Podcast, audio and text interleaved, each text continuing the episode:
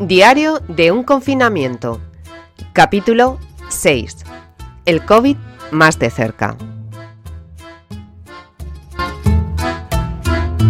Hoy voy a contar una historia que no es mía, es de mi amiga. Somos amigas desde hace 40 años. Así que no sé muy bien dónde acaba ella y dónde empiezo yo. Es una especie de fusión. Con lo que, a lo mejor, también es mi historia pero no es mi experiencia. Normalmente hablamos cuando estoy libre de mis responsabilidades familiares, pero estos días no. Intento dejar lo que esté haciendo para hablar con ella. Es personal sanitario de un gran hospital de este país, en el que han remodelado todas las plantas y en estos momentos solo acogen a positivos COVID. Los pacientes no contagiados han sido derivados a otros centros. Hoy hablábamos una vez más de toda la situación y pensábamos cómo nuestros nietos estudiarán esto de la misma manera que nosotros estudiamos la guerra civil, sintiéndola lejana y ajena. Si mi padre estuviera vivo, me decía, le preguntaría cómo vivió la guerra.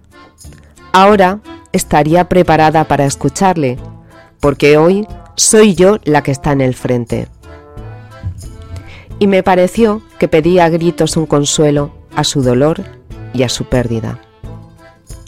Aunque no lo encuentra, eso no quita ni una pizca de determinación a su actitud. Lo tiene claro. Tiene que estar al pie del cañón, con todo su yo, con lo que sea que tenga y lo que sea que no tenga. Le pregunté por qué no escribía sobre lo que estaba pasando que estaría escribiendo una parte de la historia con mayúscula. Y me respondió, ¿qué me dices? Se me da fatal escribir. ¿Por qué no lo escribes tú? Y aquí estoy. Mi amiga tiene un extraño ritual, minucioso, meticuloso. Cada vez que llega al hospital y cada vez que sale del hospital.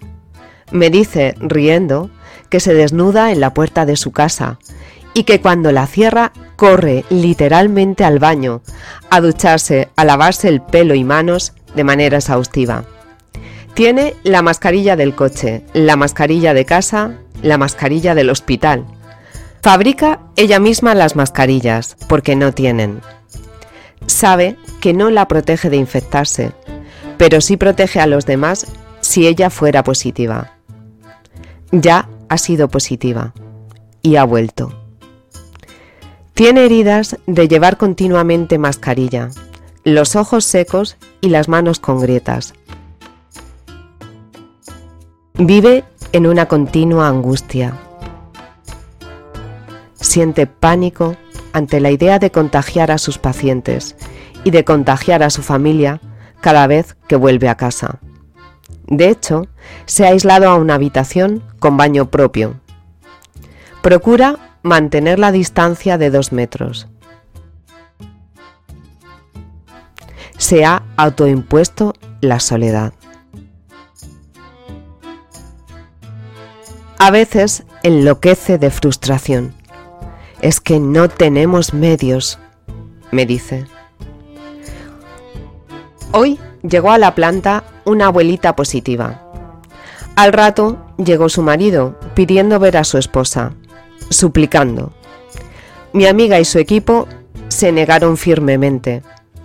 El abuelo no lo dijo, pero dice mi amiga que en sus ojos se leía. Por favor, por si acaso, dejad que me despida.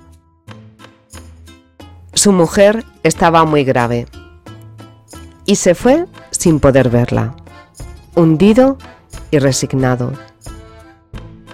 Este virus es cruel porque condena a la soledad. Mi amiga se fue al baño, lloró, lloró mucho.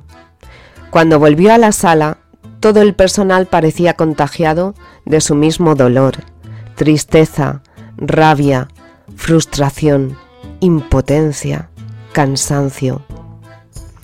Esta no era una vivencia aislada. Esto es el pan nuestro de cada día. y de la no fuerza apareció la fuerza. Chicos, así no podemos ayudar a nadie.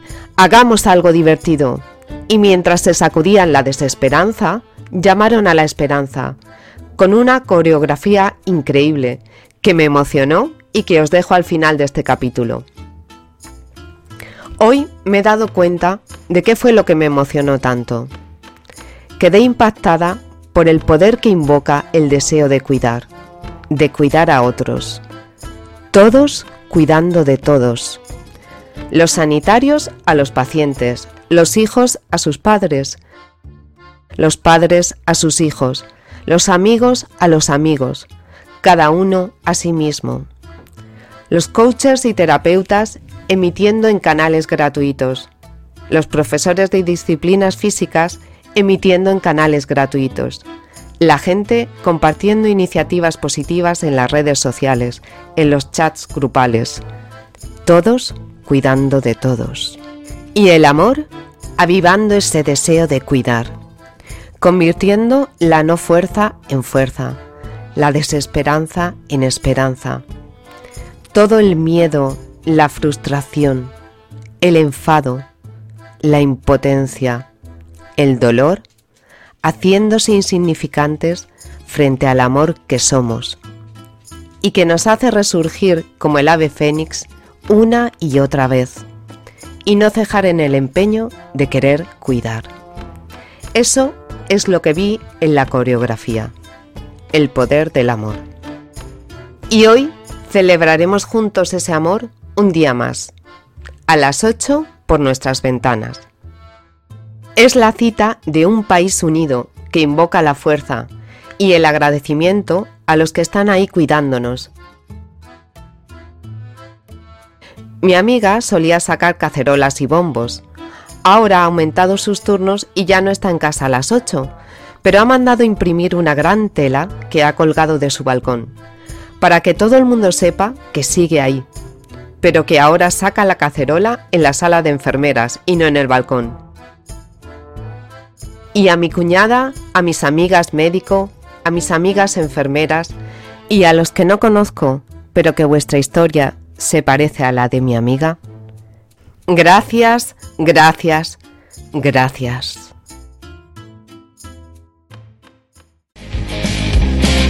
Cuando se revelen los recuerdos y me pongan contra la pared, resistiré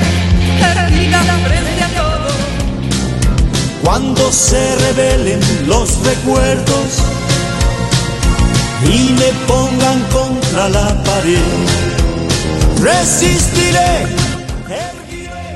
para seguir viviendo, soportaré los golpes y jamás me rendiré. Y aunque los sueños se me rompan en pedazos, resistiré, persisterez.